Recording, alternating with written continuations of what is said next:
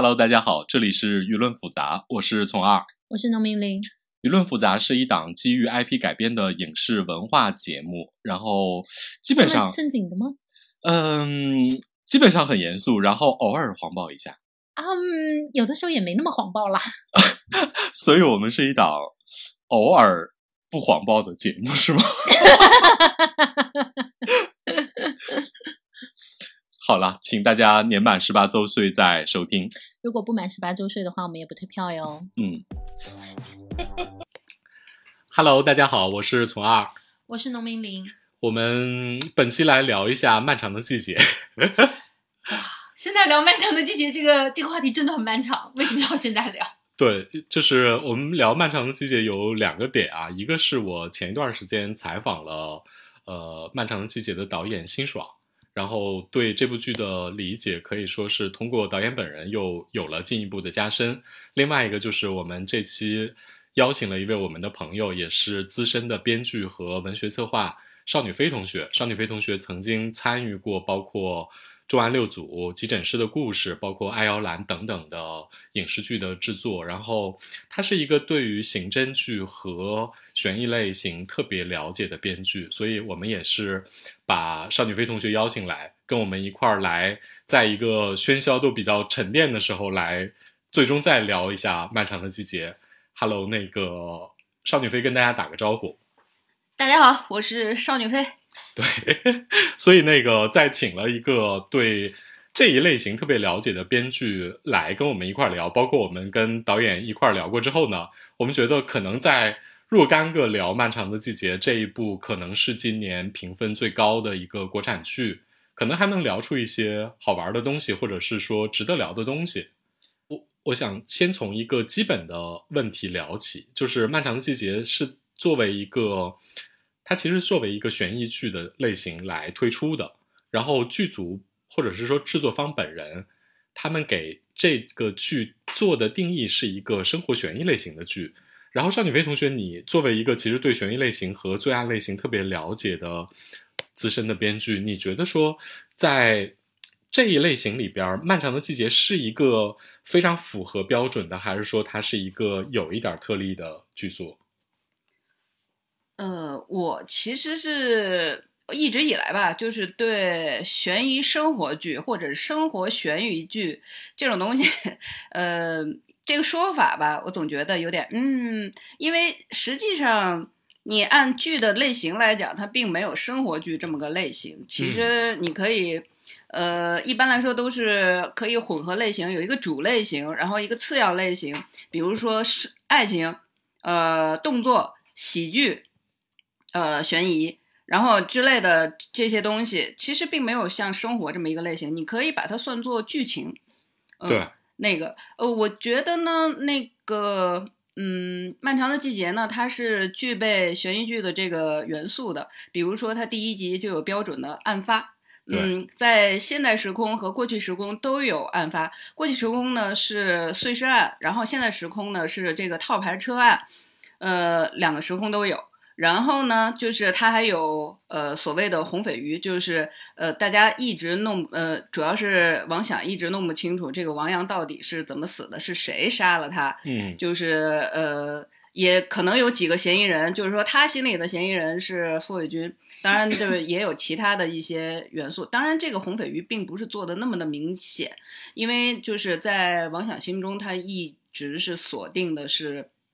傅卫军，但是在那个公安看来，就是说是自杀，嗯，然后呢，那个呃，并没有认真的在做这个所谓的红鲱鱼，但是呢，呃，它还有一个比较符合悬疑剧的类型，就套用一个我非常喜欢的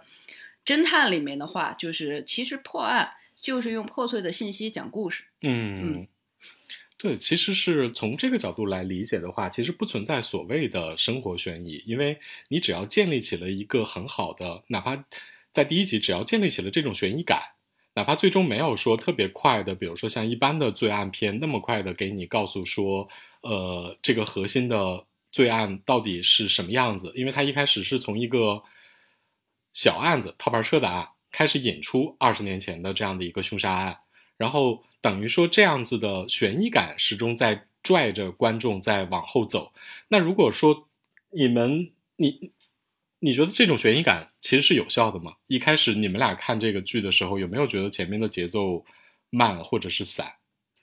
呃，我的话并没有觉得慢或者散，因为我觉得实际上就是戏剧规律是大于这个所谓的类型的，就是啊不管它是什么样的类型，戏剧规律都要在前面有一个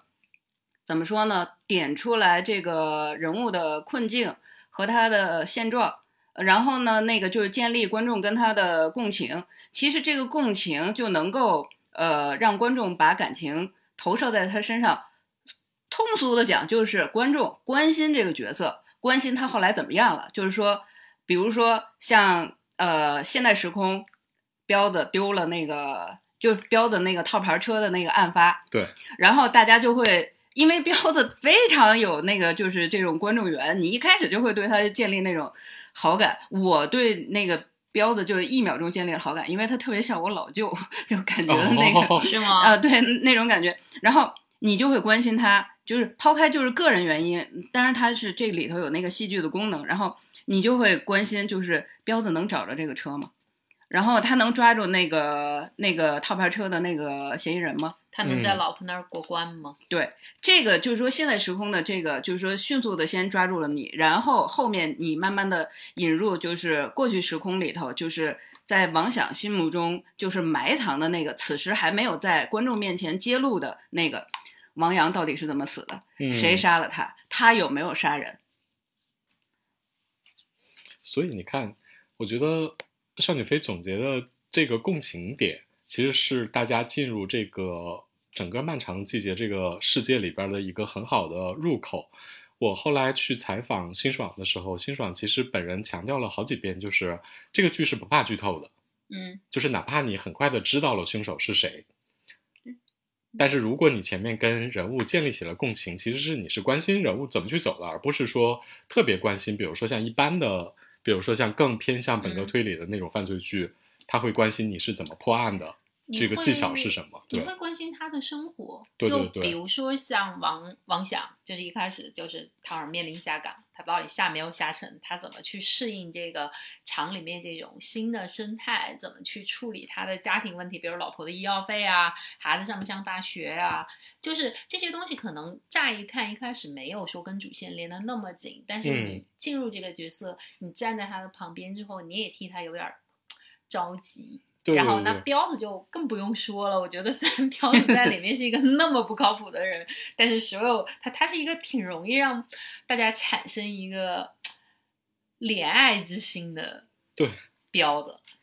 所以我觉得像辛爽他在呃跟你采访中说这句话的时候，他是信心满满的，因为我觉得他做了充分的设置，就嗯是他这个桦林废柴联盟，就是说这三个，就是说呃中年老男人吧，就是说各有让大家共情的点。你比如说像那个王响，他是就是他原来是就是二十年前是这个这个这个火车司机，是一个工人工人阶级的，就是说是劳模啊劳劳模模大对拿嘛，当年的技术大对对对拿嘛，对是非常有荣誉的，嗯就是说也非常是在那个这秩序里面是受人尊敬的这个东西，但是他一夕失掉了这些，面临下岗，而且就是紧接着就是说他就是失去了儿子，然后呢，彪子就不用说是一个大学生，然后但是呢，就是说他一直没能出人头地，呃，飞黄腾达，就是跟这个心心心念念的这个这个丽茹在一起以后，这俩人又是貌合神离，然后到现在时空，大家就会发现这俩人马上就要快离婚了，就是过得也不咋地。那马队就 不用说了，他这这个警察就是一直非常在意，就是说自己是不是世界第一帅。然后你看他后来那个跳拉丁舞的时候，都是啊各种各种嘚瑟。然后，但是偏偏这么一个人，就是说他，你看他把那个拉丁舞这种生活上的东西都当成一个就是说非常热爱的这个东西去去投入。那你可想而知，他对他原来的警察的本职是多么的一个，就是说热爱和自己在专业上的一个啊精重。然后，但是呢，就是说偏偏这样的人，编剧非常坏的，就分别的戳这三个老男人的痛点。嗯然后呢，那个就是马队，就是我让你过去的下属爬到你头上来，就是说那个就是各种给你，就是说设置障碍。而且连跳舞都没有拿到名 额，对，对。对对对。然后彪子就不用说，就是一个大学生，没有带点宏图，当了出租司机，然后还还各种上当受骗，然后跟这个就是说老婆想想那个破镜重圆，然后 结果还出现了个好哥，就是，嗯然后那王想更不用提了，嗯。对，而且王想其实他还有一个特别隐藏的骄傲，就是他其实是一个当年的二代，他是一个厂二代嘛，他是个厂二代就是我父亲就是元老，我本人又是一个技术大拿，他其实内心是一个非常骄傲、引以为豪的一件事儿。但是实际上下岗这件事儿，再加上他儿子，其实对他本人就是他为人的自信的立足之基，其实是造成了一个特别大的冲击的。就是编剧把他三个人所倚仗的那份最坚实的骄傲全给打碎了嘛。嗯就是尚女飞总结的这一点，我觉得这个其实是故事得以存在，或者是说我们得以进入跟他共情的这样的一个出发点。对，这个里面就是编剧一方面特别坏的把他们都放在了他们人生最不想面对的困境里，一嗯方面呢，你又觉得每个镜头都对这些老男人充满了迷之迷之怜爱，你知道吗？嗯 所所以，我总结了一下，就是说，这个他们三个人其实是最后的那个想要达成的那个目标，其实是三破。那个王想是想破除心结，然后呃，彪子是想破镜重圆，然后马队引号的马队是想要破案。嗯，对，嗯，就等于说在其实是建立起了每个人非常完整的这样的一个你自己的动机是什么，然后我们的任务是什么，然后在这样的一个罪案的统摄之下，你对三个人物产生了一个比较深的共情，或者是说你进入了他们的人物的世界。对，通过建立这个东西的话，就是大家能够共情的原因是看到了他的困境。这里面王想的困境是最大的，也是展现的最充分的，嗯也就是他被困在了，呃，事发的那个秋天，嗯，就困在了这个点题的这个漫长的季节里。嗯，然后呢，那个就是彪子是被困在了这个一地鸡毛的这种庸常的这种生活里头，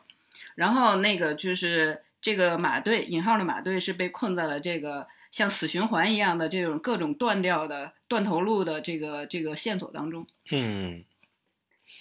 这就等于说，他们三个人一定要挣脱那个，就是你要困住他们的世界。破而后立嘛。对，所以在这三个老男人角色里边，你们有喜欢哪个吗？必须是马队呀、你喜欢哪个？彪子吧，哦，就真的非常忍不住。虽然知道是套路，但你还是对，确实对他产生了怜爱，心想：哎，这倒霉孩子怎么这么不行啊？这是这还是个文艺青年呢。对，就当年那个意气风发，然后那个，因为你想九十年代那会儿大学生确实还是挺宝贵的，但他其实也没有比我们早很多。你想那会儿九七年他刚毕业嘛呃，我们跟你距离很远，我们都是年轻人？OK OK，他跟我距离差不多，好了吗？你也没有那么老了。就大一些嘛，但整体来说，但是你知道，就是扩招是从九九年开始的，对，但他是九七年那会儿的大学生的话，他差不多应该九呃九三，对啊，他等于说是93九三届嘛。对，那个时候大学生的这种天之骄子，然后这种人才的那种心得，那你简直跟恨不得跟现在的阿里 P 六似的，对你，拿出来的这个体面劲儿，然后，但是呢，他又嗯，我觉得彪子那会儿倒没有像一个特别。我不知道，就是彪子是一个那会儿的状态，是一个很传统的东北的那种小年嘚瑟小年轻的一个状态吗？我觉得差不多是吧。如果说你啊在一个作为支柱产业的这样的一个钢厂里边，嗯然后你立刻你大学生毕业之后分配到厂办，嗯，这就相当于说是古代你中了状元或者榜眼探花，然后你进了翰林院，啊，这是一条青云之路。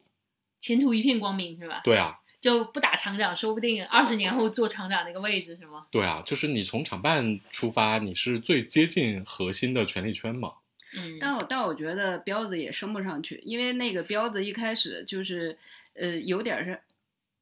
按照那个那个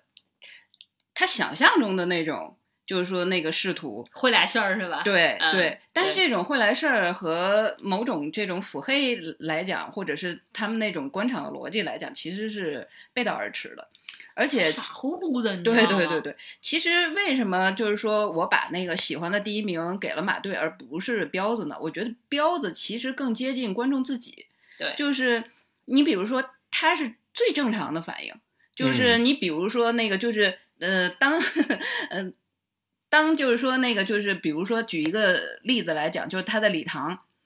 目击到了那个就是说例如和厂长的那个私情的时候。他一秒钟都没有迟疑，就是马上就借着那个倒水之机，就是说爆发出来，就是说真的是像现在的年轻人一样，就是说不延迟满足那种那种感觉，就是他他的反应一点都不会让观众难受，你知道吗？就是有仇下一秒就报。对对对对对，我觉得他他的这种反应就是，而且他对呃，例如也好，或者对小鹿也好，那种体贴的东西，或者是虽然他做的事儿很很不靠谱，但是他这个人呢，就是说那点儿小暖。就是说那那种感觉，就是呃，包包括在彩票店里头，就是说他的那种机灵啊、自嘲啊什么之类的东西，都很像观众自己。但是这几个人里面，呃，马队是最有反差的，他的嗯过去时空和现在时空。话说现在时空就是他跳拉丁舞的时候，一开始我真没认出来那是马队，啊，是的，然后我就看，哎，谁跳的这么风骚？就是说那个就是再一看，哎，这是马队，你知道，一下子就是那种反差萌，对，就好像你喜欢西直门三太子那种感觉，就是说他一下子就就抓住了你。一看马队就是还是认真，至少练了一个月以上的 对，就是演员。呃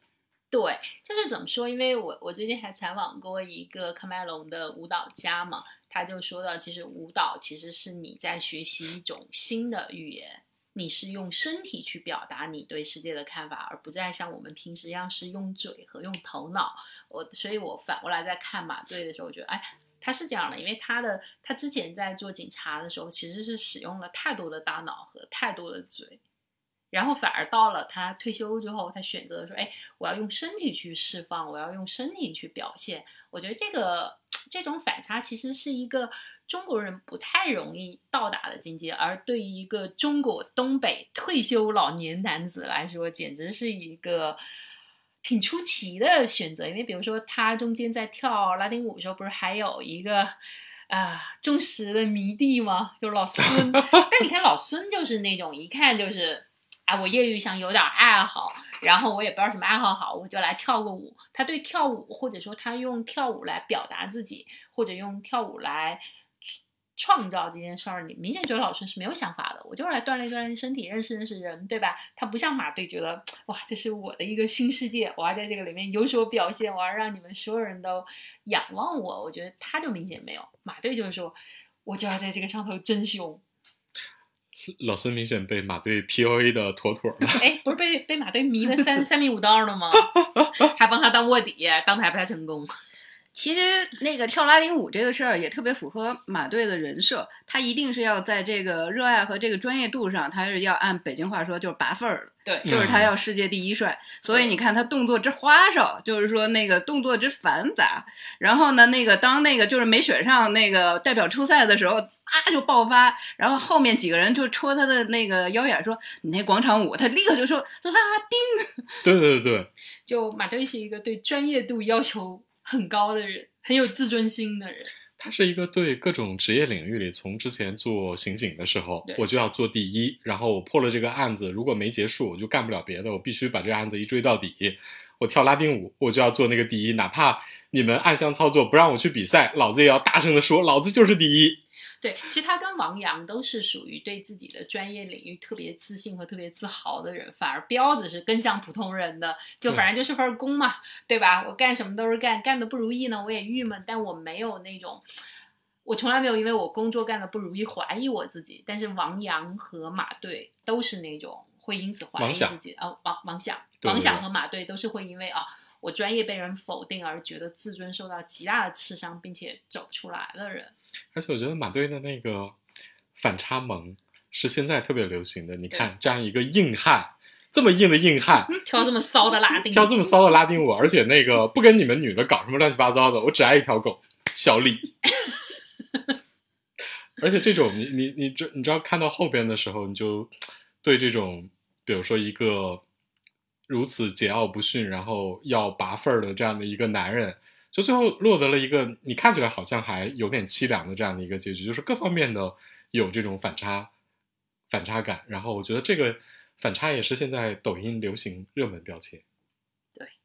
就其实他们这几个人的标签都是挺明显的，就是大家至少认识身边的翻一翻身边认识的中老年男性，至少能翻到一到两个。唉，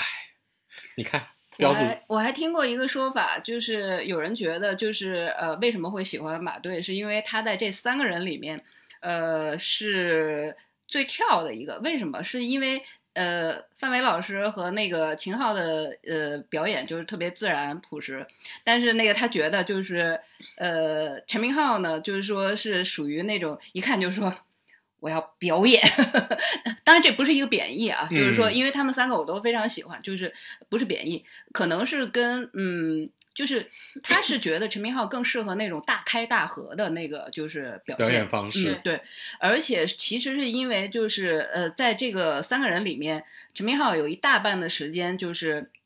因为是在过去的那个刑侦的那条线上，就是说他受制于刑侦，就是说被案子压着走，他其实表现个人的那个空间非常小，就是所以他会在呃你看不到的一些缝儿里头，他会有一些溢出，就是当然很自然啊，他不是不是属于那种抢戏或者什么，但是你看到后来马队那个就是脑梗之后。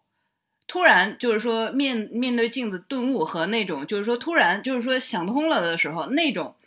更适合就是说，比如说他在话剧的那个舞台上那种大开大合的那种感觉，那时候你就觉得他的那种呃跟其他两个人不太一样的，就是生活里头的那种自带的那种戏剧性，嗯，特别的合理和特别的有光彩。不过相对来说，我觉得大家都不选王霞老师，也是因为王霞老师太爹了吧，对女性角色非常不友好。所以你喜欢谁？我对男性角色没有没有任何喜欢，哇哦，对，嗯，那整整体的角色，就就所以所以我们就可以聊一聊女性角色啊。我我嗯可以开始先说，我最能共情的女性角色，实际上是王响他老婆，王阳他妈，就是罗美素女士。嗯因为真的就是我看到罗美素女士，我就看到了千千万万的东北九十年代的妈，嗯，就是跟我妈呀，跟我看到的日常生活里边的母亲的形象是非常接近的。这种你知道非常唠叨，然后又说实话，在那个处境下，你也没有那么多的 空间去展示你自己的个人的工作能力什么之类的。但是他会倾尽全力的照顾这个家庭，同时呢，对于家里边有一个非常大男子主义的这样的一个男人也非常适应，他有自己的方法去适应这样的丈夫。然后对于比如说儿子有别的想法，他也会采用一个特别柔和的方式去怎么说呢？去理解。然后其实我是最能共情罗美素女士的，嗯，对你这么一说，她确实是一个在家里天天忙忙叨叨、各种操心，但其实是这个家里最没有话语权的人。对啊，嗯，就是她，你看，我就很不熟悉这样的妈。就是你你是一个南方家庭，对，就是我觉得南方家庭里边的，就是主妇能够拥有的家庭角色权，可能远比北方家庭里边，比如说这种丈夫和妻子的角色那种日常模式是完全不一样的。因为我们家一言九鼎的是我妈，唉，所以你明白吧？这就是我每次看这个东北家庭生活，我都我都有一点隔膜和我需要用我的理理智而非我的情感去理解的原因。嗯，嗯，所以单雪飞，你觉得说那个相比三位男主角啊，就是这上一辈的这三个男主，就是 甚至包括说比较年轻的王阳啊，还有这些新一代的这些男性的角色，然后你觉得说这里边的女性角色的塑造和男性角色相比的话，是不是弱了？呃，在回答这个问题之前，我我先说一下，就是说我比较关注的女性角色啊，这个剧里面其实是例如，因为就是说，像沈墨来讲，他太不日常了，就是说他的这种就是说杀人啊，或者是这这这种几被性侵的这个经历啊，或者什么之类的，这个很难在生活中找到对应的，就是不太是一个够得着的人。他不是一个日常经验。对，不是一个日常的。但是像例如这样的，就是我觉得在文学作品里，或者是在呃相处的，就是说呃公司的，就是说同事里面，其实或多或少有他的影子。比如说我印象比较深的，像那个王安忆的那个《荒山之恋》，就有嗯这么一个角色，就是呃这个女嗯那里面的女主，就是勇于面对男人对她的挑逗。当然，她也是非常受欢迎啊，就是说知道自己。呃，美或者有吸引力，对其实例如也是，就是一开始是这样的，但是我觉得他对那个很渣的那个宋厂长其实是动了动了感情的，应该是 很明显。很明显。是是他明嗯显是有感情的，不是说我就是想傍一个资源好的男的。对，嗯而且他呃，以这个叙事来看，她嫁给彪子之后，其实也一直是比较安分的。就是，所以就这种类型的女生，就是始乱终贞的这种类型，她其实也有一定的反差，就是让我对她有一点这种关注。你知道，在东北这种浪女和剩女的这种结合体，其实是从我的生活经验来看啊，它不是一个特别矛盾的。就是例如在，比如说跟一个真正爱她的靠谱的男人结婚之前，嗯其实作风非常大胆，嗯，然后我就跟厂长睡了，然后那个这事儿被你们知道了呢，我也没有从此我这辈子就做不了人了，抬不起起头了。然后呢，但是我跟一个真正在关键时刻帮了我，然后真正嗯爱我的男人结婚之后，我又很专一，这个完嗯全不矛盾。而且我觉得整个演员的诠释和这个 表演也帮助了他呈现这一点。然后到最后，但是到最后，那比如说，你看彪子不行了，我跟他的感情也也快完了，这个家庭生活也一团糟。嗯，我这时候我选择跟别的男人，我也很自然。就是他这个转换，其实是我觉得是，呃，例如这种强大的东北女性，她跟嗯。罗美素那种，她罗美素是另外一种强大，嗯，那是那那是一种维护家庭的决心的强大，而且黄黄丽茹这种是一个我要活出一点什么，维护自我的强大。对，他是很重视自我的这样的一种强大，就是毫不犹豫的把彪子你你一边去吧，我要跟你离婚，我要开美容院，哎，你不觉得你们丹东那个疫情期间带着老爸开车冲出来的那个开美容院的女的，说不定就是一个像黄丽茹这样的女的吗？对啊，就是有有这种劲儿，其实他的那种功利性，或者是某种就是说这种世俗的东西，可能跟这个感情，呃，也很难就是分裂的这么去去去看，就是呃，还是有点意思的一个反差的一个。呃，说回到就是呃，你你是说这个女性角色是不是比男性角色塑造的弱哈？就是因为总体来讲哈，我呃也跟那个就是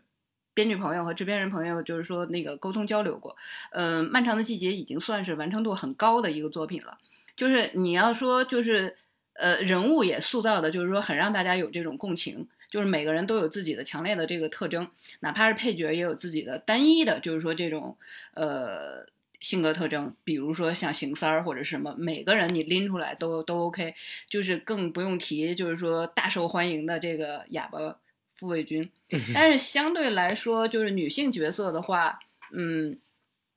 咱们我我我就说鸡蛋里挑骨头，咱们就从那个戏剧创作的这个角度来来说哈，这个情境里的来说，我觉得，呃，比如说像沈墨，我觉得怎么说呢？他可能还可以再细细致一些，比如说沈墨从小被他这个大爷就是控制性侵，他想摆脱这种控制，就是他也遭受过实实在在的这种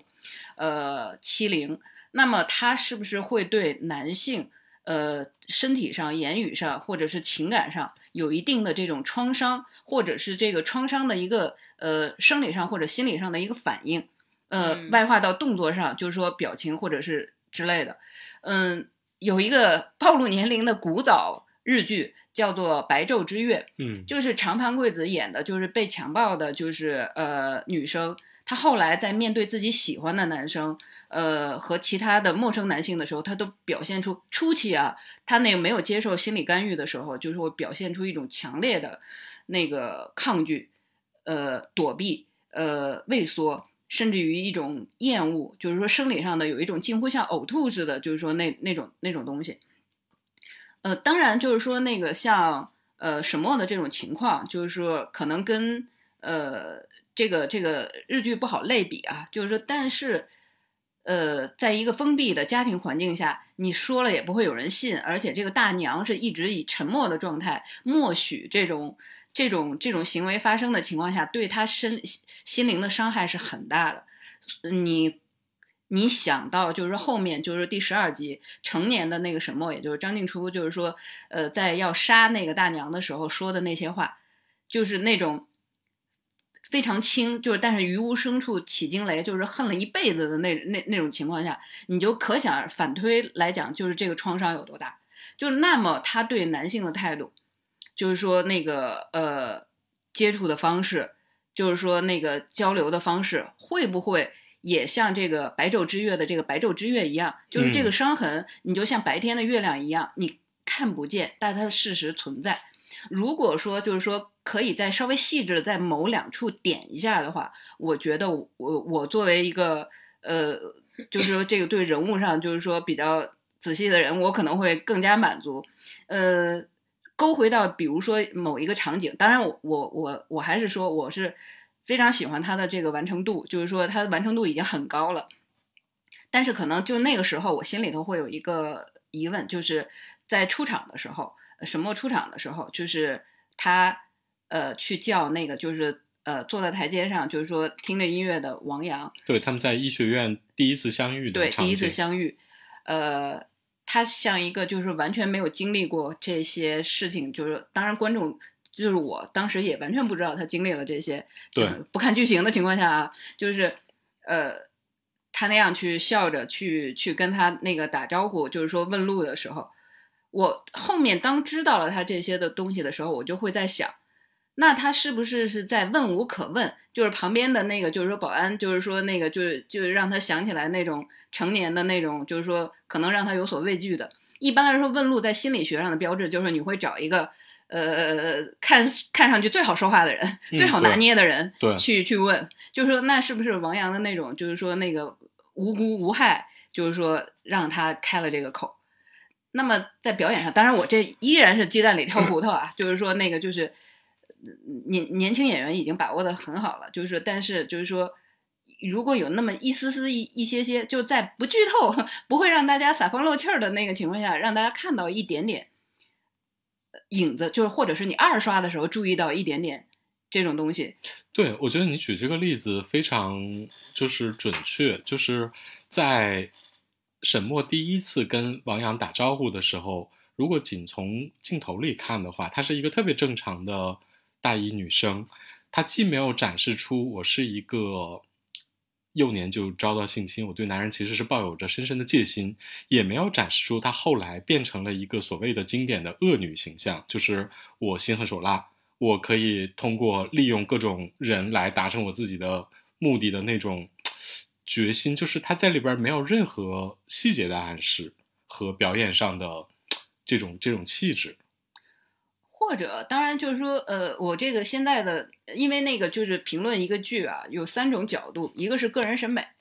一个是就是说这种分析批评，另一种是就是说就是创作上的就是技术。那么我现在就是纯从就是所谓的这个解解读，就是说呃擅自的个人的这种解读来看，也有可能是就是他当时上学的时候暂时的离开了，就是他大爷控制他的那种环境，带着某种轻松，就是说那个就是呃，当然这是在他这个如果我们把那个性侵的这个阴影作为冰山的话，那么在海面上至少是风平浪静的，就是说然后碰到了一个很无害的坐在台阶上的一个同学，就是也许。也许他能够，就是说那种轻松的，就是打出招呼。当然，这已经是我在解读，就是擅自解读或者过度解读了。我觉得是这样的，就是如果你单从人物塑造角度来说的话，你可以说我这么塑造也没有什么问题。但是如果你对比男性角色啊，嗯，比如说我看剧的时候，有一段是这三个老男人去调查，呃。他大爷的那个新住址，嗯，然后三个人不跑到一个邻居家去给人家修水管了吗？你们还记得这段吧？就是 修水管那段，其实表现了呃，就是秦昊演的这个彪子，彪子真的就他们假装物业去给人家敲邻居的门，然后呢，邻居以为他们是物业来了，就要他们修水管，然后呢，彪子就真的开始修了。那一段其实还持续了挺长的时间，就是我看过导演的采访，导演就是说那个我要表现出彪子的这种热心，然后巴拉巴拉的这种特性。那一段其实花了好几分钟，我就心想，你舍得在男性角色身上花这么多时间去表现他的若干面，呃，但其实你在女性角色上这么精雕细琢的时刻，我觉得会少一点。你说的那个我也有特别的印象，但是我觉得他那一段其实是我个人认为啊，因为打在那个彪子的人设上，我觉得也可以，因为彪子其实主打一个心软，那个他其实一开始王想支持他，哎你修嘛什么之类的，他是不乐意的。对，因为这段对于情节推动有作用吗？但是当那个他问他，他就是嘴欠，随口问了一句：“嗯，那个老太太就是你家没人啊什么之类的。”老太太就说一个人，儿女都在外头，什么怎么怎么样的时候，彪子立刻就心软了，那就修呗。他就是一个情感逻辑，他完全是对当时那个特别紧张的，我要去调查我们这个案子的最终的最大的嫌疑人，这是一个非常紧张的时刻，你突然插入了一个特别柔软的、情感化的、生活化的这样的一个细节。呃，在戏剧功能上，就是说，呃，还有一个作用，呃，它其实是对这三个人目标的一种阻碍。这三个人的目标就是我要去看看那个，就是呃，那个他们家，他到底在不在家？就是说，我要跟他，就是说，就是探得一个信息，这是他们的主要的目的，监视他，看看他有什么动向。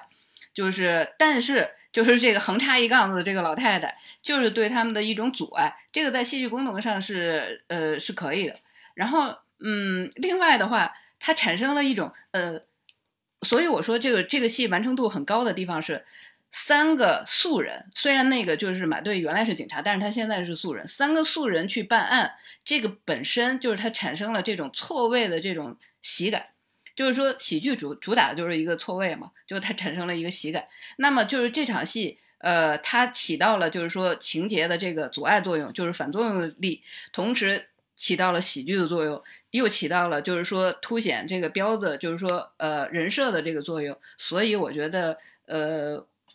呃导演要在这上面使劲儿，我觉得是 OK 的。嗯，我我理解啊，就是宠二的意思是他觉得这个戏没有问题，他在功能上也很好，但他其实是个闲笔，而导演是一个愿意给各种男性角色闲笔去填补他、反复描绘他，但其实他在女性角色身上给这样的闲笔的几率其实是挺小，或者是相对少少的。就比如说黄丽茹跟彪子，嗯就是他们俩在最后离婚谈判的时候，有一个细节，就是彪子费心的准备了一桌菜，他平时是完全不做菜的。然后那个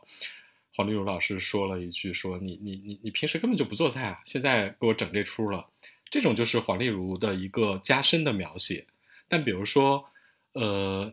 你看我我我特别喜欢的罗美素女士，嗯罗美素女士在知道自己的儿子犯了案，然后那个最终死了。第二天，罗美素女士上吊自杀了。嗯这对于我来说，我觉得你对罗美素女士太狠了，你完全没有这个百转千回的后面，你完全没有告诉大家任何别的信息，你就让她死掉了。我就会觉得说你你不觉得他这个凝视的角度很客体吗？就他不是把罗美术在这次起码在这一段里，不是把它作为一个主体去表现，更多是一个客体的凝视。对，我就很喜欢，就是在前面罗美苏女士大量的生活细节，包括怎么劝儿子吃饭，然后怎么训老公去办事儿，然后这些都是非常好的。但是我看到罗米苏女士的结局的时候，作为一个就是非常能够跟她共情的这样的一个角色啊，我就觉得说你没有让她开口说话，虽然这样处理也很好啊，甚至我觉得说他给了男性角色一个非常严厉的训诫，就是你没有完成这件事情，你没有做成我希望你作为一个丈夫和父亲达到的我对你的要求。我平时就算再怎么被你忽视，我其实也都没有做任何反抗。但在这件事情上，你忽视了我，或者说你没有达成我的目标，我就死给你看。其实我觉得是一个很很严厉的结局，但是洛米苏女士说的话太少了。呃，我在这一点上可能跟你俩的看法不太一样。首先呢，第一个，呃，是说刚才那个，呃，这个这个，呃，彪子他们修 物业修水管的这个东西啊，因为我刚才已经阐释了，我觉得它其实起到了三个作用。我倒不认为它是闲笔，其实真正的闲笔是在有些戏剧功能因完成的情况下，就是说，呃，导演还是愿意。就是在彪子这样就是比较好讨好的呃角色身上再停留一下，给他一个小尾巴，其实是妨碍了，就是说那个就是勾到下一场的一个，就是因为所以就是，但是它非常短，呃，这可能就是导演的一个趣味，就是说或者是他也没有什么大碍。然后像呃罗美素的这个这个死亡，我觉得他之前是用了这个所谓的白事儿这个宴席，就是来铺。呃，这个是近的铺，远的也有一些非常小的事件。呃，他的这种性格里头就尖利的这个这个部分，就是呃，比如说这个性格里尖利的部分，远的铺垫是在就是说取药的时候，取药就是拒绝他取药之后，然后呢，那个就是呃，例如不就打圆场嘛，就帮他那个就是先暂时呃。把这个药领出来了，但是这个罗美素呢，还是是觉得就是他被欺负了，就是说呃会不依不饶的再跟那个就是负责取药的那个所谓公事公办的人，就是说再骂几句。然后呢，在这个所谓的这个白事儿的这个宴席的时候呢，其实你发现他一反常态，就是说第一他多放了两把盐，就是他平常是一个很细心的，就是呃很。跟别人说话的时候都带点试探性的，就是说那种，你包括就是说跟彪子说，哎，那个什么这这那那，或者是跟谁说说这个事儿的时候，都都会有点这种，你不能说小心翼翼吧，但是有一种试探性。但是他这个完全是已经有点失控，或者是一种异常，就是多放两把盐啊，他就开始狂笑。然后，但是他说就是说，啊，鱼没事儿什么的，那时候整个气氛是有一种低气压。你透过荧幕，你都感到了那种低气压，就是说这个这个演员也是非常的好啊，就是说感到了这种低气压。然后当那个王想去劝他的时候，呃，要把那个要把那个遗像挂出来的时候，他把它收起来。然后呢，那个就是呃，王想要去拉他，他甩开，一种决绝的那种嫌恶，然后说就是说不要挂，我死了也不要挂。我觉得他当时已经想到了，因为。最大的精神支柱，儿子已经死了，然后就他一般来说就是出现这种事情，比如说儿童的，呃，当然虽然不是儿童了，就是说子女的这个失踪或者是死亡，夫妻一般来说就是在国外来讲的案例就是离婚的比较多，就是说当然就是说像那个就是说这种，呃，这个罗美素的这种死亡的这个事件也在这个里头也比较合理，我觉得他在那个时候。就预示着他要做出一件比较决绝的事情。对，我就是说啊，这里边女性角色她写的非常利落，就是也给了足够的铺垫。但是看了之后呢，我觉得他对男性有一种恋恋不舍的温柔的凝视而和抚摸，就是导演或者说制作方面啊。我看了之后呢，我并不觉得说他的女性角色，比如说塑造的不好。就比如说罗美素这个在自杀之前的那一场白事婚宴上的种种表现，其实是挺足够的。但是我看完这个剧之后，就是你作为一个以男性为主体的创作者，你写男性写得更好，我觉得这是完全没有问题的。但是我看完之后有一个强烈的冲动，就是如果有女性角色来创作者，嗯，来创作这么一个题题材，他可能会讲出一个另外的故事。你说男性角色、女性角色的这个。呃，这个塑造的细致，呃，我其实突出感到可能不够细致的，或者说如果再细致一点就好了的，呃，其实是王阳，因为那个王阳就是说，你看他是这个这个小镇文艺青年，就是他那首诗真的写的非常的好，就是他出现了几次嘛，第一次他念的时候，然后被他爹打断了，然后就说应该什么小号滴滴吹啊，然后不欢而散，然后他给。沈墨念，沈墨就是说，哎，以一个温柔的这个凝视说啊，我相信你是诗人了。然后再到后面就是说结案之后，就是王响都念了半首，这时候我就特别。特别特别觉得那个辛爽，就是说这个这个这个这个商业化或者完成度，或者是骚到观众痒处的是，他最后知道可能观众有点意犹未尽，他把整首诗打在了那个屏幕上。我我真的已经准，当时真的是我准备好了小本本，就是已经要把它 那个抄下来了，因为我真的觉得那首诗很好，嗯。但是呢，那首诗有一个问题，就是呃，单论这首诗。他的这个契合度，说明那个就是王阳对他这个整个环境的有点这种格格不入也好，觉得跟父子的这个这个隔膜也好，或者是他跟沈墨的一个共鸣也好，就是说这种都都完全没有问题。但是呢，就是说其实你看王阳除了念这个诗和他接近，就是说会弹钢琴的那个沈墨之外。呃，或者听一些那个忧伤的歌曲，就是说之外，你在日常生活中你看不出来这个人，就是说那个就是跟日常生活有哪些的呃这个脱离常轨，或者是呃，或者是他有这个浪漫的这个需求痕迹。对，他就不是一个像《平原上的摩西》里面那个海清演的那样的一个一个人，就他文艺到跟周围的人无法互融啊。不，另外我个人的疑问是。九七年的时候，大家还觉得做诗人是一件挺浪漫的事儿吗？这是我个人的疑问，因为我们都知道，就是诗人特别受欢迎，其实是在八十年代末九十年代初那那个时候，这是一个黄金职业，是一个特别受向往的职业，简直相当于现在的网红。但九七年，我也是一个小镇青年，我我身边没有人在读书，我想表达我很文艺的时候，我也并没有在读诗。可是。呃，王阳在里边并不是把诗人作为一个特别，比如说那个追赶流行，他是一个有点羞涩的，嗯，就是他也觉得有点不好意思了。他不是那种八十年代我作诗，我我我趾高气扬，我要向天下宣告的那种那种气质了，已经不是了。而且我补充一个信息，就是那个这首诗是小说家班宇，也是这部剧的文学策划。然后班宇老师他当年他。他承认啊，这首诗就是他年轻的时候写的。诶，他觉得说这首诗用在这儿特别合适。一个是他呃，他觉得跟整个的主题嗯是契合的，这也是辛爽最后选了班宇这首诗的一个原因。嗯，这个是远远在剧本创作之前班宇老师就写好的。然后另外一个就是 班宇老师讲了一个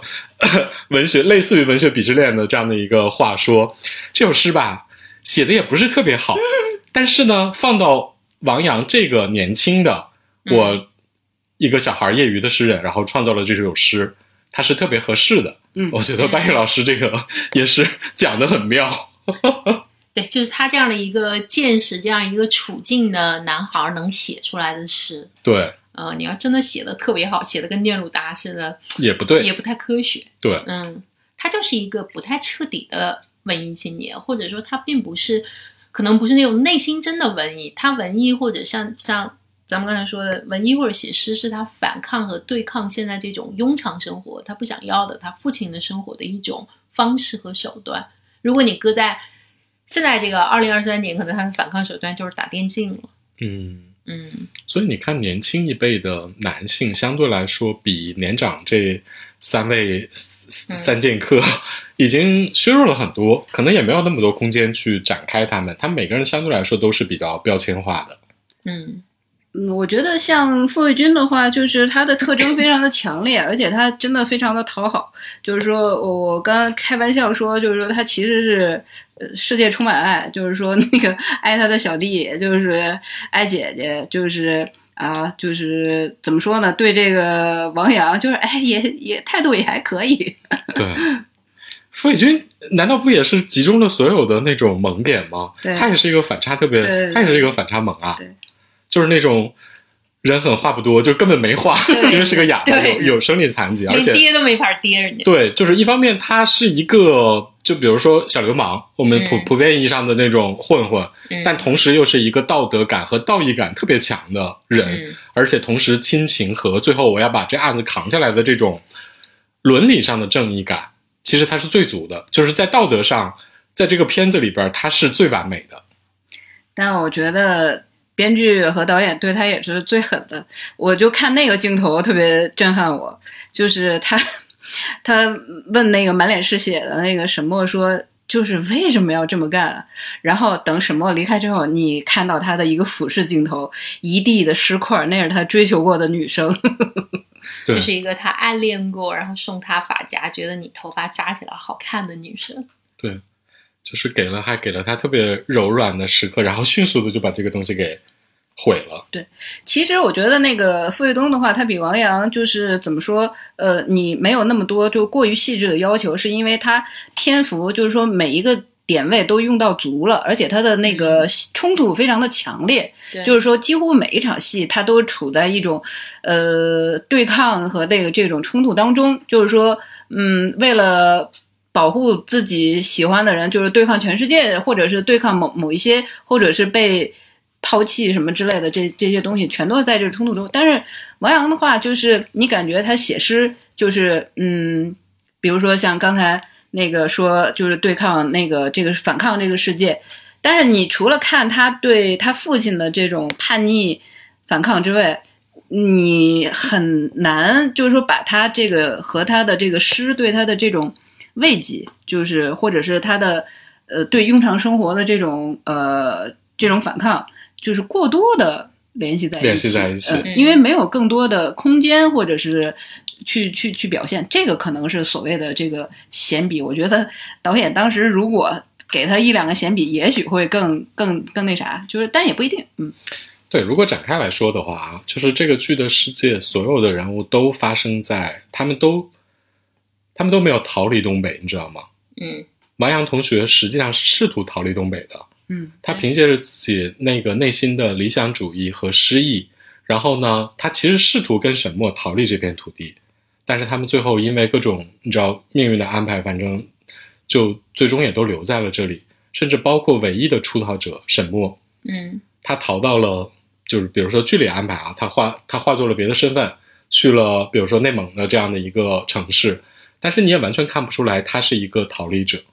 嗯，就所有人都笼罩在那个那个那个小宇宙里边了。这里边只有一个非常边缘的人逃离了，就是王北。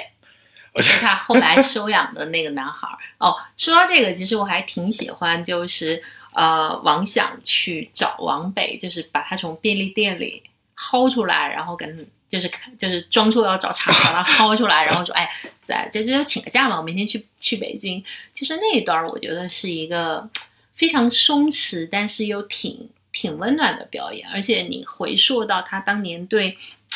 王阳的态度，再去看他对现在抚养这个孩子的态度，你会觉得说，老头儿虽然那么爹啊，但是在漫长的岁月里，他其实真的还是有想办法去改变他自己，去更好的适应孩子。就是你你看到后面的话，就是虽然一直爹，但他的这个爹味儿是有变化和有层次的。嗯，嗯，我我其实蛮喜欢那一段的，虽然那一段就根本不重要，不是什么重要的戏。其实可能也算是王想，就是呃人物曲线的一部分吧。嗯就是你看年轻时代，他可招人讨厌了。就是说，呃，为了他的这个尊严，或者是就是这个秩序，呃，积呃这个积极治安积极分子，就是呃卫生积极分子之类的这些，就是他都批评教育，就是啊乱捡垃圾的大娘。然后呢，包括他对妻子和那个儿子的这种简单粗暴的这个这个东西，嗯，但是老年的那个王想几乎已经就没什么火气了，就是说，呃，尽量不与人起冲突。他是这几个人里头起了冲突以后，就是极力的，就是去弥合这种冲突的 人。然后呢，嗯，那这样的话，就是这个到他最后那场拉着那个沈墨，就是要呃要同归于尽的那场戏的时候，那种爆发力其实是会有一个很大的一个铺垫，就是呃，虽然我是生拉硬硬泡啊，就是有点像那种刑房啊，就是说一开始一直是哗哗哗，到最后哐来来一下那种冲力，嗯嗯，呃，怎么说呢？我觉得这种这种人物的塑造，他把很多东西其实是放到了大家的脑补里边去。嗯，就是这种人物的成长，就比如说你经过了二十年，中间发生了什么，然后王响、耗子，然后呃彪子，然后那个包括那个马队，你们经过了什么？他他完全不告诉你中间发生了什么，就直接呈现给你，大家现在是什么是什么逼样，然后那个就就，我觉得观众很多就就把它脑补脑补上了。但这可能就是影视的特性，对，就是说，你比如说像影射的话，其实经常说的，它其实就是生鱼片儿，它就是把那个生活就是切成截片，就是说给你，然后你自己去脑补啊，它原来是一条鱼，这是鱼的原来的哪一部分？它一般来说是会选戏剧冲突最强烈的，就有事儿有戏的那个部分给你看，给你看嘛。嗯，其他的部分其实就你自己脑补就能够补得很顺溜。中间二十年，他如何在这个拉扯那个往北的那个过程中，慢慢的磨成这个样儿，就是说养成这个样儿，就是说就不管了，因为那那那就不是戏，就是到现在，就是说他又遇到事情的时候，重新把他过去勾起来的时候，戏起来的时候，他才能进。对但我不得不说啊，就是导演对男性还是太好了，像王想这么，就是从当年那么骄傲的一个人。就是他有很多自己骄傲的资本，嗯这些骄傲的资本所有的都被打碎了之后，他其实变成了一个非常破碎的人。然后呢，也只是一个出租车司机而已，还还照样有用我们东北话说，有老娘们上杆子爱你啊！对，那也是一个闲笔插在里头。对啊，然后那个我就说，就是这点啊，我我这么说吧啊，就是作为一个东北人啊，其实你在看这样的一个剧的时候，你你会对这个东西格外的严厉，因为它是你成长的环境，它有你特别厌恶的部分，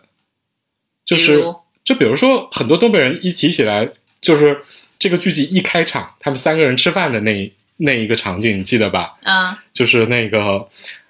王想开始各种训老婆、训儿子，啊，对对对，就那个唤起了所有东北人的童年记忆。童年阴影是吗？就是这个是导演表现的特别好的部分，他特别客观的呈现了一个那种东北老爷们儿在家里吆五喝六，然后那个各种我要我要我我要替你们做主，然后那个所有的东西我都要指指点点一遍，不管那个你们自己乐不乐意，一定要在吃饭时候干这事儿吗？一定要。就是东北人，就特别爱在，就是东北老爷们儿特别爱在吃饭的时候给你当爹，就是哦就是不让你把这顿饭吃好。哦，这是一个特别典型的，所以很多我看到了很多东北就是出生的背景的人的这样的一个一个共鸣，我觉得这是特别好的。但是就是，所以我就说啊，我作为一个东北人啊，所以我看这个东西，我是带着一种天然的审视，就是它是一种你对你自己童年讨厌的东西的审视。所以呢，我觉得我对导演的那种对东北男人的温柔是有一种天然的抵抗性的。我这么说吧啊，就比如说。辛爽说他当年最爱的剧集就是《马大帅》，啊马大帅你们应该看过吧？嗯嗯马大帅最好的部分是什么？他对这些所有的里边出现的男性都给予了最无情的嘲讽，嗯，但同时呢，又是特别乐呵呵的在过，你又呈现出了他特别特别有尊严的部分，同时也把他们那些特别就是那种，比如说马大帅从头到尾都经历了各种无情的嘲讽。编剧包括致力于让你不喜欢他是吗？包括赵本山，始终就是你看到那种尴尬和他自己的不适应，和那种东北男人的那种怯的部分。嗯他可能因为喜剧类型不一样啊，那个是一个嗯更接近于说那个要找这种反差的笑料的部分，但是它是一个特别冷静式的观察，那个会让我看的，就是可能更舒服一点儿。这可能是作为一个东北人自己的观感。简单说就是你看不得对东北男的太好，哎，尤其东北爹太好，你可以这么理解，对东北爹有一种自带恶意，因为因为你从小生活在东北爹的笼罩下，啊、他们的存在感太强，就随着年纪的增长，我对父辈的理解会更增强，但并不意味着我觉得他们的一切是都可以理解的和原谅的。或者用这种温柔的滤镜去过滤掉，然后温柔的对待他，你觉得这这应该更真实一点？应该更残酷一点。就像他对待这里所有的女性角色，我觉得都更残酷一点。嗯，对，是我对这个片儿的感觉是，我倒很奇怪，我倒虽然他们都说东北话或者是伪东北话，但是我真的没觉得他东北的符号色彩那么强。对不知道为什么，就是你比如说举一个例子哈，就是呃马队和那个后来的李呃李群，也就是那个李局，就是还有那个大崔一块儿那个吃饭的时候，他让那个炭 一直烧着，其实就是一个买不买单，其实是一个就是说老领导和提拔上去了的一个，就是说那个现在远远在他之上的一个一个那个局长，而且他们现在是警察和那个平头百姓的这么一个关系，但是是在这个饭桌上的这个。就是微型的一个鸿门宴的这个感觉，虽然是以这个要看卷宗为由哈，但是那场戏就很妙，就是他就让这个炭烧着，要不然就是说这个饭局的这个起范儿不好起，就是点菜 让那个就是说那个李群来点，也不是那么丝滑。一直点着，然后那个大崔就说：“咱这是烤肉啊，还是烧炭自杀呀？” 就是特别逗。对他那个服务员不停的来问要不要上菜啊，对对对要不要把菜吸了呀？你知道就把这尴尬给点破了，你知道吗？对对对，哦，我们网子要烧坏了，你这网子是纸糊的吗？就是说，所以他这一整场戏，你把它放在那个就是说人物的这个情境里头，就是说原来的上下级倒转过来了，和现在我其实要求他办事儿，但是我又不是拉不下脸。嗯，对，这么一个状态下，你就觉得就是特别合适。其实反而就是说，比如说这里头的某些东北特色，就是说，呃，买单王啊，或者是什么之类的这些东西，或者面子什么之类的东西，倒没有特别给我特别深的。你包括像呃，你反反复说，就是比如说像王想他们家的那种饭桌上的那种家庭的秩序和政治那种东西，就是。呃，倒是挺符合他这个人物的。我觉得他这个人物，你看他一开始是火车司机，就顺着一条道既定的路线走，他还是挺重视这种秩序或者是什么的。他在家里，他也要就是啊端起来，就是说就是走这种尊严。他觉得王王阳也应该走他划定的那条道，就是说那个跟他一样做他这份引以为傲的工作。嗯，我觉得这也是《漫长的季节》能够这么受欢迎的一个原因，就是它并没有把东北作为一个局限的门槛儿，它是敞开了给你来做的，就是它把东北最能够理解和最好笑的，嗯和最沉重的部分都呈现给你了，但是它并不局限在东北。这部剧最终，我觉得很多情节，就比如说像你说到的一些，比如说像马队的尴尬，然后包括像他们丧子之痛的执着，嗯，然后它都是所有观众不会因为时代和地域去产生啊，障碍的。我就说，哪怕是我这样的一个南方人，我觉得我也能在我的身边翻出一些这样的中老年男性来，他们不会只存在于东北。对他，嗯、但是呢，就是呃，咱们要提到呃这个漫长的季节它受欢迎的这个原因呢，呃，还是不得不说，就是说在成功的塑造这个人物，或者是比较好的完成很高的完成度来讲的这个故事之外，他还是吃了一些东北元素的红利的。嗯这个红利是什么呢？就是我们合作过的那个就是制片人就是夏磊，他就呃有一个非常形象的一个一个说法，他就说《漫长的季节》其实他也唠文艺嗑。对你看那个这王阳，他也写了这个诗，对吧？就是说那个就是他他那个什么啊，就是说那个就是也要在这个一片污泥中，就是来弹钢琴。就是说，那个彪子还能说出来弗洛伊德呢，对吧？你说他他是不是有点这种文艺的这个感觉？包括就是很多的这种隐喻，就是河流也好，就是说玉米地也好，就是铁轨也好，就是很多很多的这些东西。你说他文艺不文艺？他也文艺。但是呢，漫长的季节，他是在这种蹲下来跟你唠嗑，在东北小品式的这种就是模式里头跟你唠嗑，你就很容易接受。就是在这，而且他就是在这种情境下，他产生了这种巨大的这种喜感，就是因为他故事的设置，就是说，呃，现在进行时是那个三个素人来进行这个这个破案，这种反差、这种错位造成的这种喜感和东北小品式的他的那种喜感，都给了你，就是说这个这个受欢迎的这个基础，就是这种好感。对我采访辛爽的时候，其实他也非常明确的提到说，商业性和娱乐性是他特别看重的部分。嗯就是他是一个特别有意识的，在讲故事的过程之中，给你就是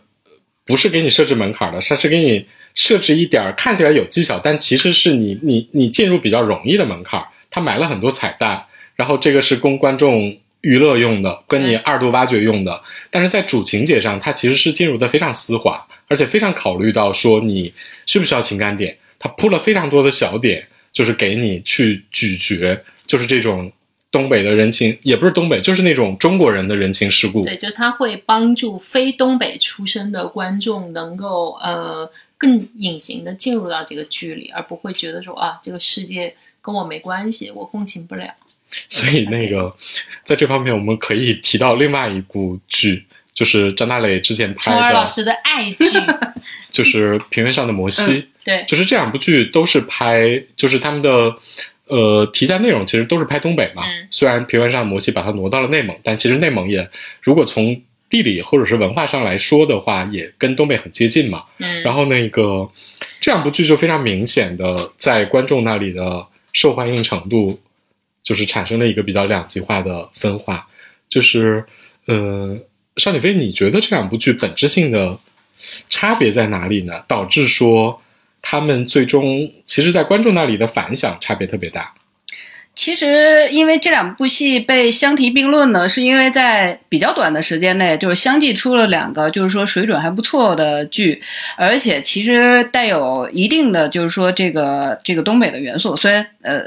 呃 这样对不起内蒙古人民，但是呢，那个它其实还是有这个元素，然后呢又都有这种悬疑的色彩，就是摩西其实也是就是有呃这个这个。标准的案发，但是它比较错后，在第一集的结尾。然后呢，那个我觉得他是想模拟，就是像那个白银案那种，就是说在一片祥和中，这种你身边的这个冲你微笑打招呼，就是说问你吃饭了没有的这个邻居，可能就是杀人犯。就是他想塑造这么一个一个一个感觉，他也是有红鲱鱼的，就是你不知道哪个亲切的邻居是这个杀人犯。是凶手，对，嗯然后呢，那个这两部戏呢，但是对我来说啊，就是说它其实有点关公战秦琼，就是它其实并不是一个类型，就是说那个，而且它的风格化的程度和那个商业化的程度，就是说也也不太一样，就讲故事的方法就是说很不一样。但其实我是很少数的，就是呃两部戏都喜欢的人。就我之前就是呃，在做这个播客之前，就做了一个小调查，大概有十几个圈内的，就是说编剧啊、制片人啊，包括平台的，就是朋友，呃，差不多有三四个就是平台的朋友，就是自媒体的朋友，就是选了。呃，摩西，然后其他的就是说像呃制片人朋友，就是呃编剧型的制片人朋友，就是和编剧基本上都是七八个吧，都基本上是选了漫长的呃季节。漫长的季节，因为完成度呃嗯和人物性和那个就是观感，主要是观感，就是说它嗯更更对观众友好。对，就是呃对我来说呢，嗯，我为什么两个都喜欢？可能呃跟我的那个就是经历有关。我是从媒体转型到这个编剧策划的，所以它其实是两个思路。就是摩西其实是一个就是。怎么说？呃，我刚才说的那个就是呃，影视分析的三个三个三个维度，一个是个人审美，一个是呃这种批评解读，一个是就是说那个剧作分析。从这个上面呢，我从剧作分析上来讲，我觉得像摩西就是一个解读的一个盛宴，就是它可解读的东西太多了，而且它的审美就是说是一个影调非常高度统一的一个一个东西。当然不是说另一部就是相差甚远或者怎么样，没有这个意思，就是呃。这样的话呢，嗯，但是我我是觉得，就是说这两个我为什么都喜欢呢？是因为呃，一个是像刚才说的，就是摩西可以解读，但是另一个来讲呢，就是呃，像《漫长的季节》，它在人物和那个就是戏剧的功能上，就是说呃，你从技术的角度上，你感到的它的技术手段运用，就是你你可以看到呃相当多的这个相当多的它的运用。就是非常非常的明显，就是你就会有一种，就是呃，在海边，就是说那个啊，一一条鱼 又一条鱼，那那种超出预期的感觉。其实我对这两部戏的感觉啊，我打一个比方，呃，我觉得摩西像是一个社恐，呃，那个就是漫长的季节像一个社牛。就是这个社恐是什么呢？他可能不会，就是说一下子就是说快人快语的就把呃他所知道的一切都告诉你，和盘托出。然后呢，呃，这个在那个就是摩西的创作里头也是，就是他用了一种极为庞大笨拙的方式，把过去的那个时代搬到你的面前。就是说，那时候的小卖部是什么样？那时候的澡堂子是什么样？那时候的家里布置是怎么样？那时候就是说，那个东北人就是说，都把那个毛裤当成内衣，呃，当成正经衣服在在穿。就是说，来客人的情况下也毫不避讳。就是这种，包括你你看到那个，你就会想啊，我小时候也吃过那个糖，吃过那个冰棍儿。就是说，或者是我们家里也有这个这个这个呃暖壶或者是什么东西，你就会产生跟时代的一种共情，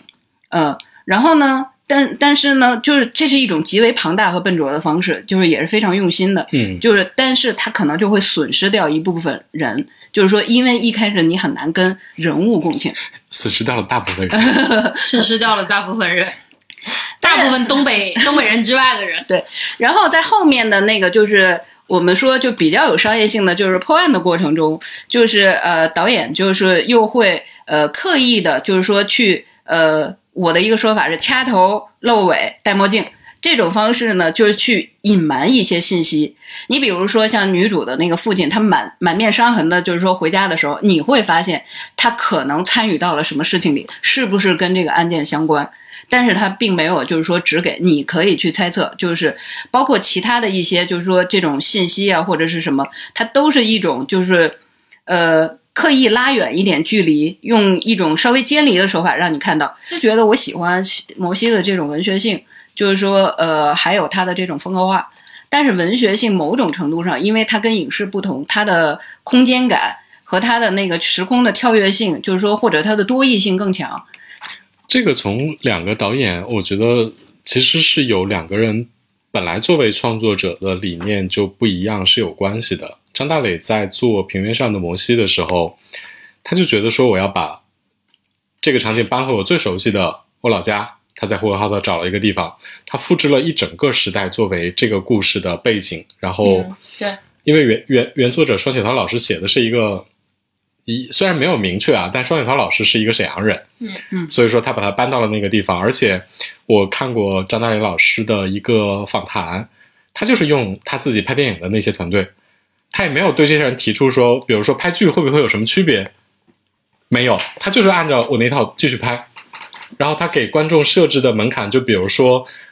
平原上的摩西》最好在大荧幕上看，因为你你你必必最好全神贯注看。对，就比如说像《漫长的季节》吧，你可以先在手机上看。如果你觉得，因为它的情节和是非常流畅的，如果你比如说你在更大的屏幕上刷的话，你会得到更多的乐趣。就是就就跟你打游戏一样，你你走的支线任务越多，你能够收获的乐趣越多。但是它并不妨碍你主线任务打的特别流畅。但比如说平原上的摩西，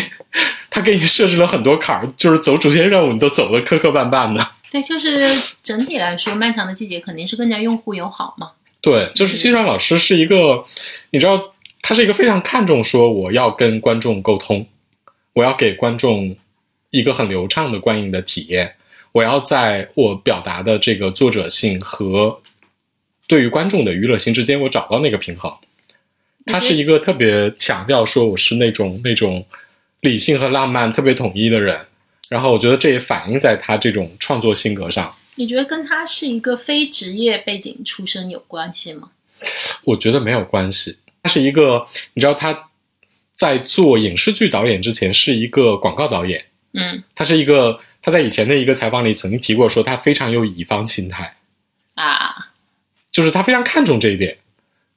中国大部分的影视剧导演，我我比如说我举个例子啊，比如说郑晓龙老师，嗯，你觉得他有乙方心态吗？没有，他只有输出心态，他只有甲方心态。但这个可能就是我喜欢同时喜欢他们两个的原因，就是说，其实就怕齐强，就怕那个，就是说两个都要。然后就其实这两种是完全无法融合的，就是他们两个在各自的道路上都做到了一个极致，我觉得特别好。嗯，就是在相距不短的呃很短的时间内，就是说出现他们两个，就是其实我觉得还是挺喜闻乐见的。嗯，而且我觉得相对来说，虽然。平原上的摩西，就是说，可能在收视率，就是这种世俗成功上，就没有那么的突出。但是他特别真的，我为什么老老觉得他是社恐，就有点像那种死宅或者怎么样的。他其实呃也蛮骨骼清奇的，就是说他脑洞其实也挺大的。在这种呃不是特别就是说丝滑或者怎么样的里面，他其实有空间，他植入了很多就是说这种情绪的东西，呃。这种情绪的东西我不太好定义它，就是说有点像那种留白。比如说，我还蛮喜欢那个傅东新，就是走着走着，就是看着掉了一个大葱，他突然哭了起来；或者非常不发达的一个小镇，就是说在这个小镇上，哎，突然你体会到了一种现代性，一种就是说那种孤独的东西，作为一个人内心的一种，就是说这种情绪的溢出。对，你看平原上的摩羯就很容易引发你这种对人类存在的 思考，因为它有一个，嗯，它就是我们上回提的嘛，它有一种鲜艳性，它是超乎于日常的鲜艳性，它其实是用一个大量堆积日常生活，让你反而从日常生活里拔出来。嗯，漫长的季节的生活，日常生活的堆积，其实还是为了它的整个剧情在服务的。其实踩过辛爽之后，我有点了解了《漫长的季节》为什么会拍成或者说呈现出这样的一个面貌。就是辛爽本人是一个，我觉得他很有趣，他是一个，嗯，生活出生在东北的一个小城，他生活他出生在吉林的四平下面的一个县，然后呢，九十年代来了北京，读了一所还不错的学校——中国政法大学。学了一个很正经的专业，叫国际经济法，国际法，国际经济法。然后那个，但他本人在大学期间就玩摇滚音乐，当时特别有名的 Joyside，就是他们上过月下之后就很有名嘛，就变得很有大众知名度。他是那个九，就是等于说两千年初的时候，他就变成了一个当时中国最朋克的乐队里的吉他手。然后干了几年之后呢，自己就专职去搞音乐了。然后后来去当过专业的音乐人，然后做过广告的导演，然后后来通过那个《幻乐之城》拍过短片之后，被爱奇艺的制片人推荐给了他现在的制片人卢静，然后后来做了《隐秘的角落》，和当年评价就很好，然后隔了三年之后拿出了《漫长的季节》这个作品，他是一个特别专心的导演。他说：“我在创作的时候，他其实是完全不同时操作任何项目。他也是一个控制狂，就是你能够在片子里发现，剧作采用了一个我看来啊，说实话还比较危险的，但是也很有挑战性的这样一个三线三个时间线同时并行推进叙事这样的一个剧作方式。同时呢，在各个地方安排了无数的彩蛋。他本人就是一个。”就简单点来说，他是一个控制狂，他是在一个所有的环节他都要参与的导演。就是从剧本儿，剧本他们是跟编剧还有他们请来的文学策划双雪涛呃不是班宇老师磨了一年多，然后把原来的那个剧本整个换成了一个新新的样貌，换成了现在这个样子。然后每个导演每个主要演员都是他去谈来的，然后那个都参与了。然后整个拍片过程全程盯下来之后，剪辑、音乐、美术，就是他是一个 所有的环节都参与的导演，他是一个对所有的细节不参与他就不放心的这样的一个人。然后呢，同时呢，他是一个双鱼座，嗯，就是他有一点儿，他自己说自己是一个浪漫主义和理性主义，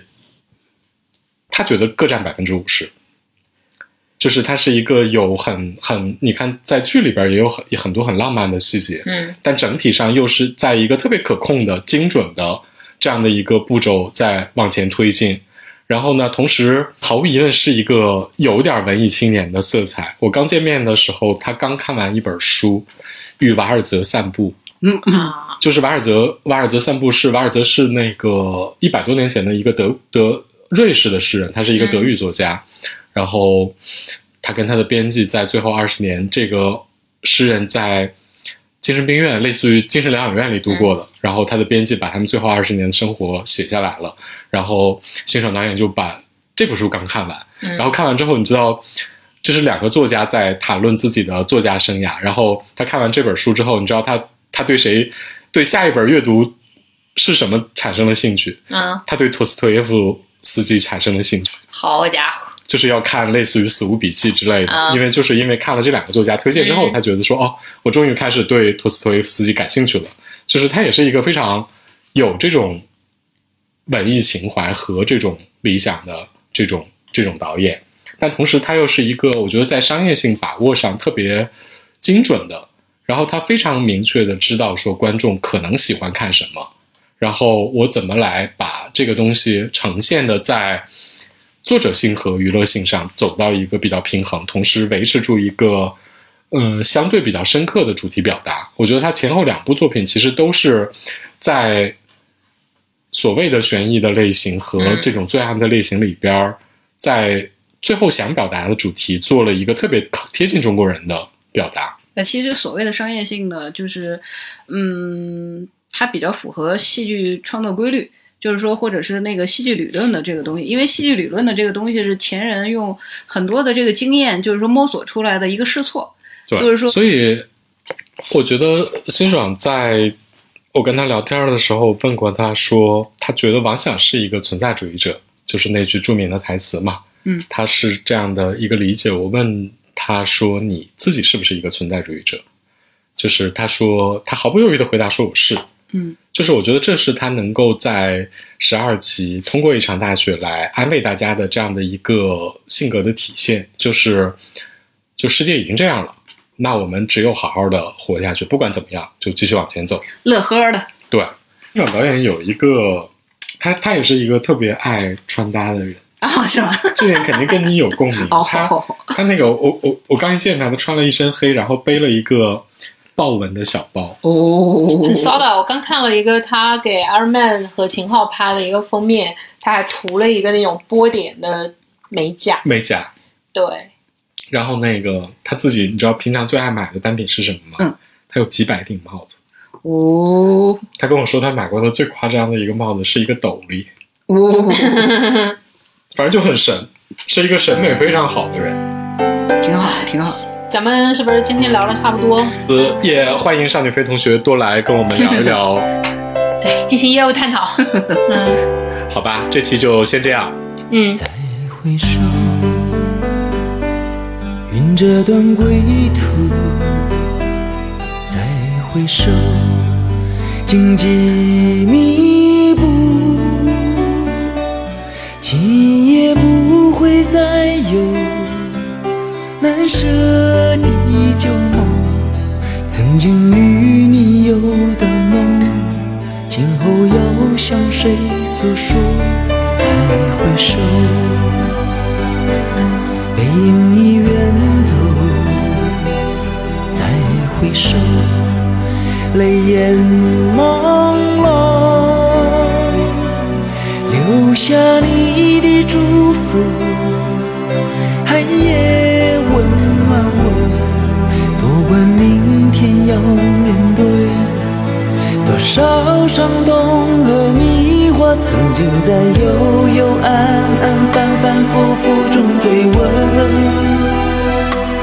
才知道平平淡淡、从从容容才是真。再回首，恍然如梦；